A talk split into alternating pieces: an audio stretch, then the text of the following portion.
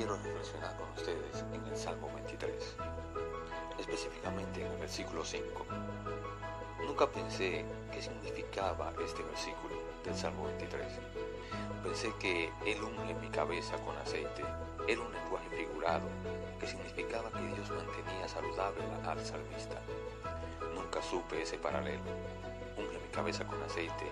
A menudo las ovejas quedaban con sus cabezas atrapadas en salsas y mueren tratando de desprenderse. Y hay moscas horribles que les gusta atormentar a las ovejas al poner huevos en sus fosas nasales, que luego se convierten en gusanos e impulsan las ovejas a golpear sus cabezas contra las rocas, a veces hasta la muerte. Sus oídos y sus ojos también son susceptibles al momento de los incestos. Entonces el pastor unge todas sus cabezas con aceite y así de esa forma las ovejas logran tener paz. Ese aceite forma una barrera de protección contra el mal que trata de destruirla. En, esta, en este momento quiero hacerte una pregunta. ¿Tienes un momento de tormento mental? Los pensamientos preocupantes invaden tu mente una y otra vez. Te golpea la cabeza contra la pared tratando de detenerlo. ¿Alguna vez le has pedido a Dios que uniera tu cabeza con aceite? Él tiene un suministro infinito. Su aceite protege y hace posible que pueda fijar tu corazón, mente y ojos en él. Hoy siempre hay paz en el valle. Que nuestro Padre Celestial unja tu cabeza hoy y siempre para que tu vida rebose de su Santo Espíritu, salud, bendiciones para siempre. Dios te bendiga grandemente.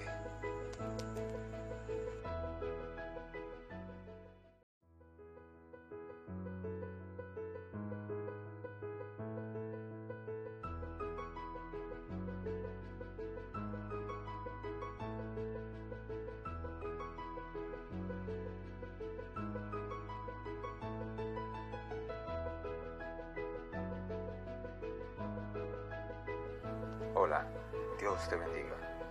Bienvenidos una vez más a una reflexión de Navegando por la Biblia. Miopía espiritual. Un hombre que padecía un serio problema de miopía se consideraba un experto en la evaluación de obras de arte. Un día visitó una galería con su esposa y unos amigos. Debido a que había olvidado los lentes en su casa, no podía ver las pinturas con mucha claridad eso no le impidió expresar sus opiniones. Al detenerse ante lo que pensaba era un retrato de cuerpo entero, no pudo dejar de criticar y con cierto aire de superioridad dijo, entre otras cosas, que el sujeto estaba vestido de forma ordinaria y andrajosa. Luego continuó con sus comentarios despectivos hasta que su esposa logró llegar hasta él y lo apartó discretamente para decirle en voz baja, Querido, estás frente a un espejo. La psicología nos dice que la proyección es un mecanismo de defensa que consiste en atribuir nuestras propias faltas a los demás. Es algo común en nuestros días. El Señor nos invita a unir nuestros ojos con colirio para que nos, debemos, nos demos cuenta de nuestra verdadera condición espiritual. Una vez que lo hagamos, el Espíritu Santo nos motivará a quitar primero la viga de nuestros ojos antes que señalar a nuestros prójimos para que realicen cambios en sus vidas. No en vano lo dice la palabra. ¿Por qué miras la paja que está en el ojo de tu hermano y no echas de ver la viga que está en tu propio ojo?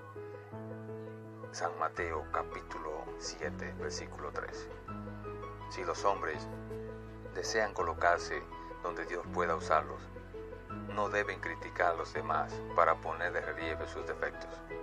Esto constituye la tentación especial de Satanás, por medio de la cual se esfuerza por estorbar la obra de Dios.